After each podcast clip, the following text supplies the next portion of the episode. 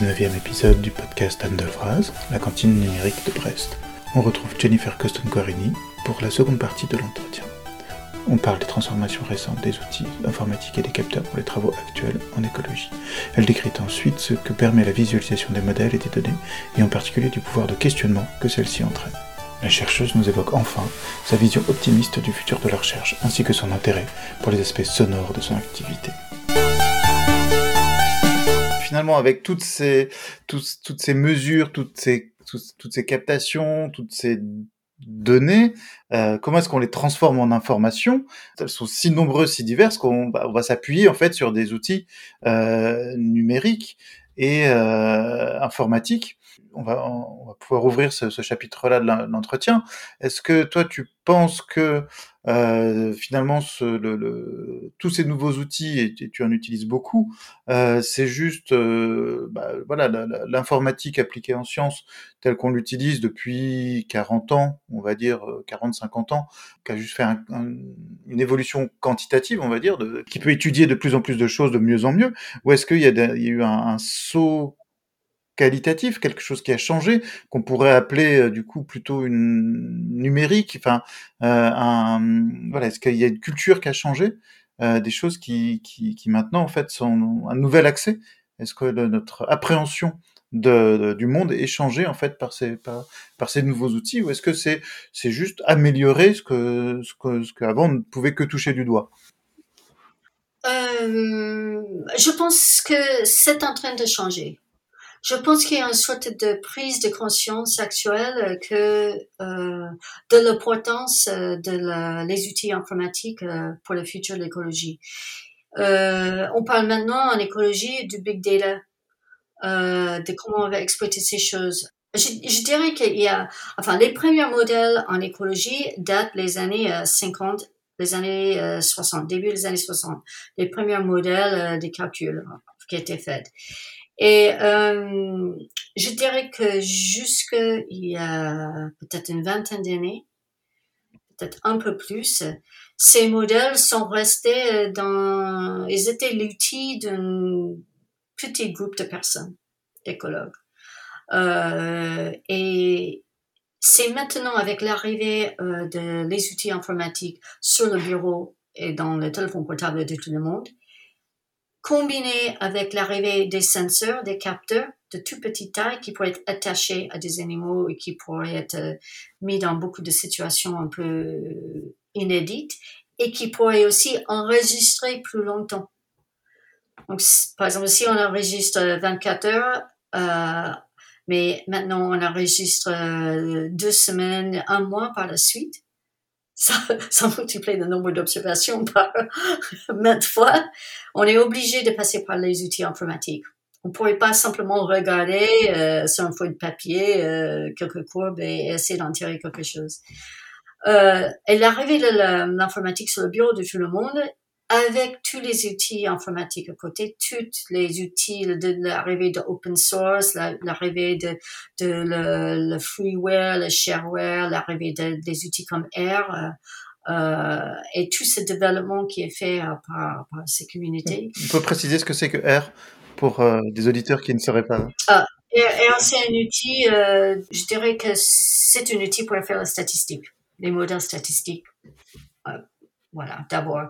Après, ça s'est utilisé beaucoup pour faire autre chose. Euh, les cartes, enfin, on peut générer des cartes, on peut, on peut créer, euh, on peut programmer sur R, on peut faire des modèles sur R. Euh, moi, je fais pas.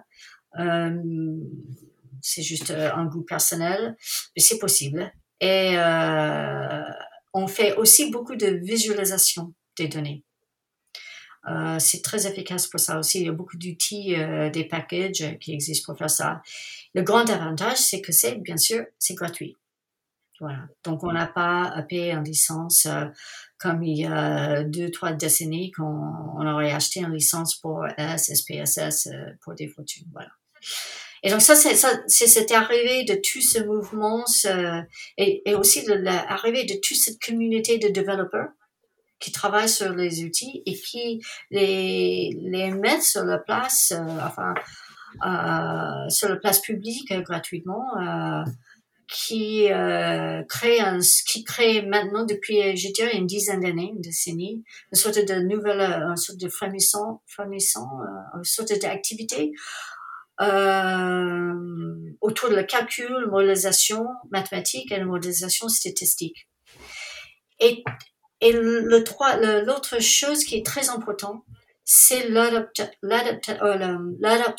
de la, vision spatiale. Euh, euh, donc, la cartographie. Voilà. Donc, pendant longtemps, les, les modèles, enfin, les, les, les cartes, elles étaient faites par un peu à part, on va dire comme ça. Ils n'étaient pas toujours présents. Il y avait une carte qui montrait, euh, enfin, le site d'études, mais après, peut-être pas grand-chose. Maintenant, maintenant, les cartes sont devenues un outil pour regarder et visualiser les données comme ils doivent. Donc, on voit, on peut cartographier le, les mouvements euh, des, des, individus, des groupes d'individus, des populations dans les cartes. Et on peut voir, en même temps, sur la même carte, on peut mettre la, les changements de température, euh, le vent, euh, les courants, et, et juste le fait de pouvoir voir ça, souvent, ça fait un déclic. Ah, comment maintenant je vais étudier euh, comment je vais détecter s'il y a un lien ou une interaction qu'on va décrire comme une interaction mécanistique entre le, les patterns de, de, déplacement d'un organisme et peut-être les patterns de changement de température ou les patterns de mouvement des prés et ce genre de choses. Voilà la visualisation permet de, matérialiser finalement, euh, même si, euh, si, conceptuellement on arrive à, comprendre euh, l'état d'un phénomène, la dispersion d'un individu, etc. Finalement, des fois, la visualisation permet de se dire, bah tiens, ici il y a quelque chose qui change. Est-ce que c'est juste moi qui vois quelque chose Enfin, finalement, ça n'a que peu de conséquences? Ou même au contraire, en disant, là, je comprends pas. Ici, n'apparaît rien sur la carte, alors que je sais qu'il y a quelque chose. Exactement. Oui. Il y a un phénomène heuristique où on se, ça pose des questions auxquelles on, se doit de répondre par, pas forcément par la carte, mais la carte, elle apporte cette, euh, ce soutien-là au questionnement de la recherche. C'est exactement ça. Et, je dirais que c'est même, c'est même toujours peut-être euh, dans cette démarche de l'histoire naturelle. Enfin, il y a 200 ans, euh, les gens se disent, oh, on promène sur la côte et on va regarder. Maintenant, on, on, promène dans la forêt et on va regarder. Oh, je remarque que cet oiseau est là maintenant, mais il n'était pas là avant. Ou euh, je remarque que cette, cette, cette euh, plante était là, ou il est peut-être euh, enfleuré maintenant et il n'était pas avant. Enfin, tous ces, ces types d'observations un peu fortuites ou le, qui arrivent quand on promène dans la dans la forêt, la, sur la, sur la plage. Et je dirais que tout ça, c'est en train de se déplacer pour euh, de plus en plus de personnes euh, vers euh, ces visualisations, vers le fait qu'on pourrait avoir une visualisation d'un site et après on pourrait amener, par exemple, les données qui sont issues de beaucoup de d'instruments différents. On peut amener les, les photos euh, issues d'un satellite on pourrait, on pourrait amener des données qui sont issues d'un modèle euh, climatique, un, modèle de climat. On pourrait amener des, des données qui sont issues euh, d'une modélisation euh, de, les, de, de l'écran sur une code donnée. Et on pourrait amener toutes ces données qu'on n'a peut-être pas créées ou collectées nous-mêmes. Et on pourrait mettre ça ensemble avec les observations que nous, on a collectées nous-mêmes.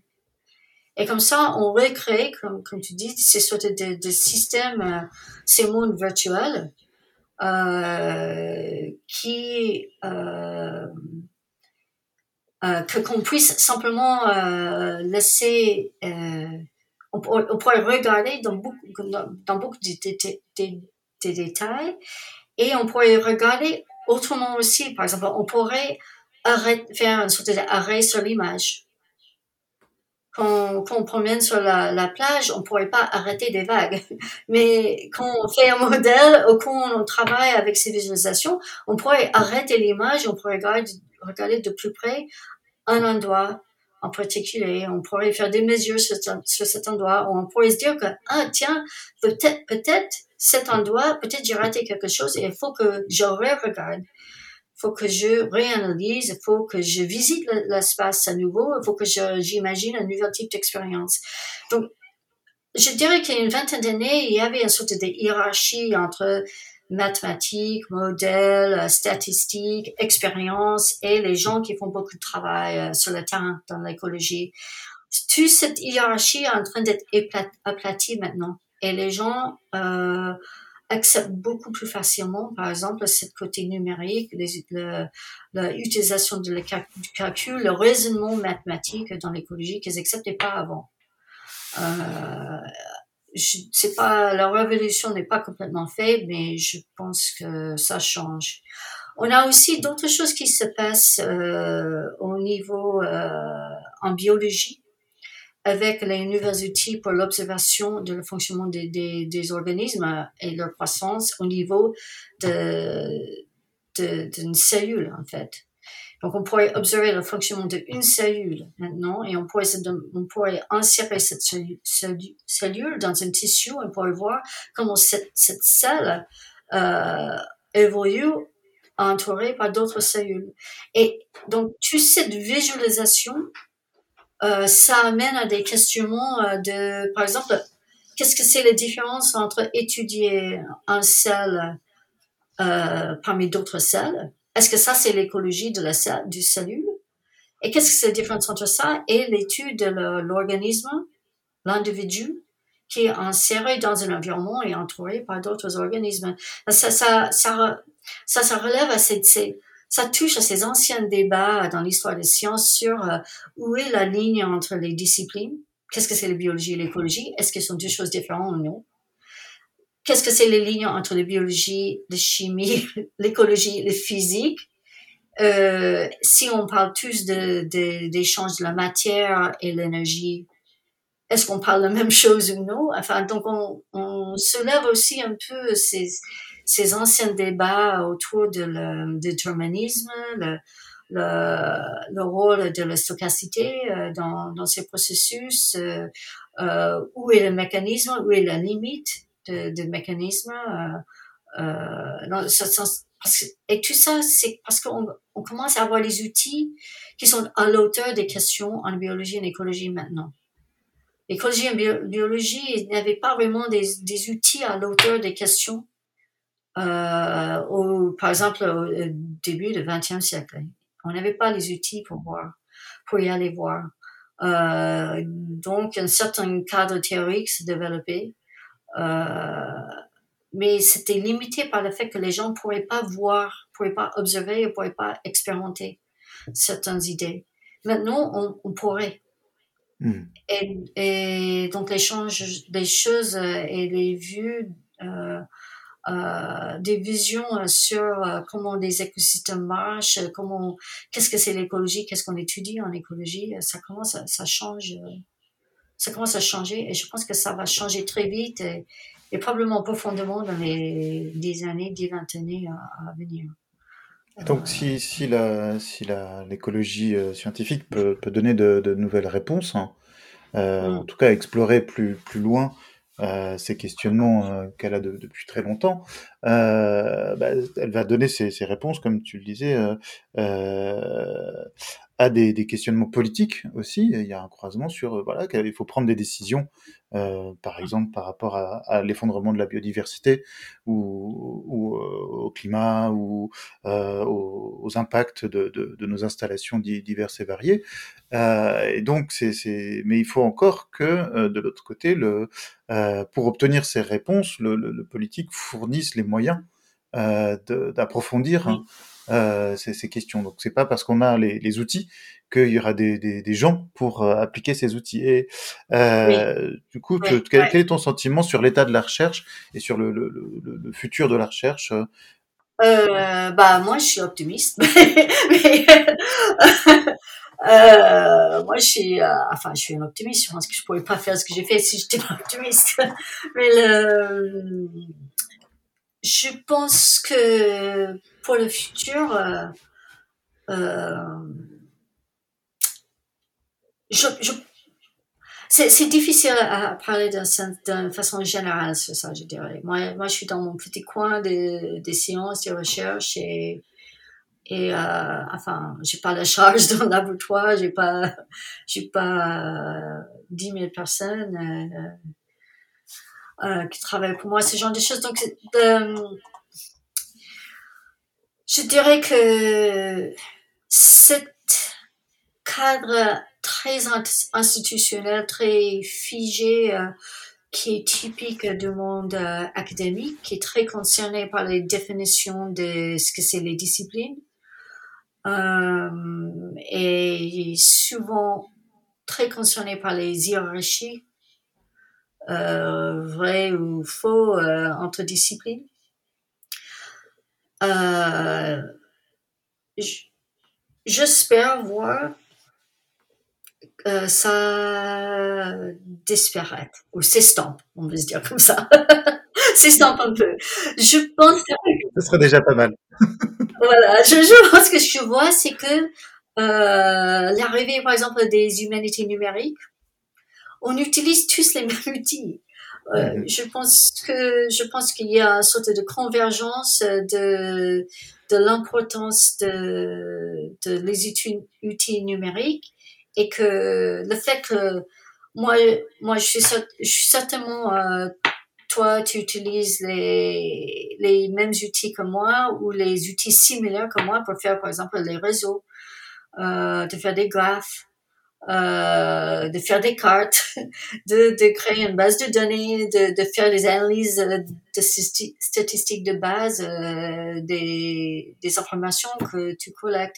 Et je pense le fait qu'il y a une sorte de convergence qui est en train d'arriver euh, avec ces outils et que c'est inévitable que ces différences entre disciplines euh, vont s'estomper parce que si on utilise tous les mêmes outils, on pourrait discuter on pourrait discuter des fondamentaux et on pourrait euh, commencer à comparer nos idées. Ça créerait un langage commun. Oui, voilà. Par contre, par contre, je pense que euh, il y a un grand euh, sujet à toujours, c'est-à-dire dans le quantitatif, parce que moi je travaille, je dirais que souvent mes études sont peu concernées par les entre-deux. C'est soit noir ou soit blanc, la réponse. Mais je pense qu'il y a un nouvel type de point de vue euh, qui est amené par les humanités numériques, c'est-à-dire de discuter de comment on injecte le gris dans le numérique, comment on décrit. Et je pense que ces discussions-là sont pas encore euh, vraiment sur les sujets que moi j'étudie, écologie, biologie, mais je pense par exemple que ça touche même un peu la biologie avec des discussions autour de, de sujets comme le genre, par exemple. Mm-hmm. Et, et, que cette sorte de, de difficulté que le numérique a de, de capter le gris, et le fait que le numérique et les modèles et les statistiques sont tous axés sur, euh, c'est un peu la naturalité de donner soit le 1 ou le 0, euh, que j'espère voir que ça change, en fait. Hmm. Parce que l'interprétation, comme la, euh, je je pense que je pense que souvent euh, dans le de sciences dures, on a tendance à donner euh, une réponse. On dit que ça c'est objectif, ça c'est la vérité, je change pas. Ça c'est ce que mon, mon modèle, mes calculs ont dit, on peut pas changer. Qu'en fait, souvent les modèles qu'on construit, les statistiques qu'on utilise, les choix qu'on fait, ce sont les à la suite de beaucoup plus beaucoup de choix qu'on a fait en amont et que souvent on oublie un peu ce contexte de tous les choix, les décisions qu'on a prises en amont pour arriver à une réponse donnée. Hmm. Et, euh, et, donc, donc voilà, donc je pense que cette, euh, j'espère voir les outils numériques évoluer euh, dans, dans ce sens-là, de, de pouvoir décrire plus de degrés et aussi de décrire plus de ce qu'on ne sait pas encore, des absences qu'on a les, les espaces vides euh, sur la carte, par exemple, que euh, je, moi, moi, je pense qu'il faut être humble et admettre qu'on ne sait pas. on n'a pas des réponses à, tout et qu'on ne sait pas. Et au moins essayer d'essayer de, cerner ce qu'on ne sait pas. Exactement. Ouais, ouais, ouais, C'est déjà un début et je pense que a que avec ce dialogue entre discipline et euh, entre types de, de recherche qu'on va arriver. Donc pour moi, le, cadre très strict académique qu'on a aujourd'hui, pour moi, ça s'est voué à disparaître. Euh, je pense qu'il y a un besoin euh, et des besoins euh, pour le financement des outils, des grands outils euh, euh, qui sont utilisés, le financement, l'achat des, des instruments euh, très coûteux et en prenant d'avoir une, sorte de pôle euh, structuré ou un axe structuré autour de l'achat d'un outil. Mais moi, j'aimerais bien voir, par exemple, euh, beaucoup plus de mélange entre géologues, géographes, euh, historiens, écologues, biologistes, artistes. Mmh. les musiciens, enfin pour le, cas des acoustiques, les musiciens, les musiciens aujourd'hui, ils sont peut-être mieux formés sur l'acoustique que beaucoup de bioacousticiens.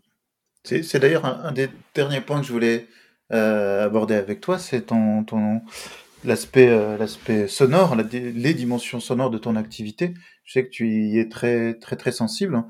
Euh, tu l'as déjà un petit peu évoqué, et c'est des, des, points qu'on donc tu as parlé un peu de la, pollution sonore.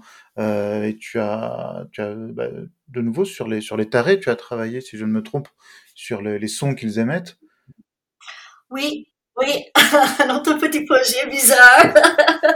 on, ne sait pas quoi appeler ça, appeler ça maintenant, mais on appelle ça pour le moment euh, le bioacoustique historique. Mais en fait, ça c'est fait par les archéologues qui font des reconstructions des, ambiances sonores. Mais euh, oui, effectivement, on, se demande les traces que l'acoustique a pu laisser euh, dans les documents de euh, parmi, les documents qui sont écrits par les gens qui ont étudié ou, ou travaillé dans les, les, milieux où les tarés euh, ont été un problème. Et on a trouvé pas mal de documents où effectivement les personnes et les personnes même très connues comme des experts à différentes époques, ils ont, ils déclarent, enfin main sur le cœur, ils ont entendu le taré dans le bois. Et donc effectivement, on a, oui, gratte et gratte. Et en fait, ils devraient font il devrait y avoir un bruit qui est créé. La question qui reste pour nous, c'est est-ce qu'on pourrait, est-ce que l'œil humain pourrait euh, percevoir euh, ce bruit? Et ça, on n'est pas sûr. Donc, euh, on, on, va faire des tests pour, euh, on va faire des, des, des, tentatives de reconstruire euh, les situations où peut-être on pourrait entendre les tarés. Et donc, ça mène à, toutes sortes de questions un peu bizarres quelquefois. Très bien. Est-ce que euh, si, certains, auditeurs voudraient euh, approfondir ces questions-là, euh, connaître un peu ton activité, ou est-ce que où est-ce qu'on se renseigne sur quand on est alors déjà quand on, est scientifique, mais aussi quand on, ne l'est pas, comment se tenir au courant de ce que tu fais? Bah, Je poste de temps en temps sur mon compte Twitter. Euh, on a un site web pour euh, Entanglement Laboratory. Euh, c'est pas toujours euh, à jour parce que on est hyper occupé. Enfin, on est très petit, donc euh, voilà, on fait ça quand on a le temps. Mais aussi, enfin, on poste tous nos articles sur BioArchive ou après qui sont publiés sur le site des journaux. J'ai aussi une page Google Scholar qui liste à peu près mes publications. Et voilà, donc tout simple, on n'est pas, enfin, on dépense peu pas de notre temps en train de, créer des modèles ou dans les réunions euh, Zoom euh, ou, d'autres, euh, voilà, sur le net. voilà, donc voilà, on n'a pas donné des grandes conférences et ce genre de choses. Voilà, je pense qu'on est, on est tous un peu timides. C'était passionnant. Merci beaucoup, Jennifer Coston Guarini. Bah, merci Justine. voilà, l'entretien se termine. Nous espérons qu'il vous aura intéressé. Commentaires, questions sont à poser soit par email coucou at lacantine-brest.net, soit via Twitter, Anne Daol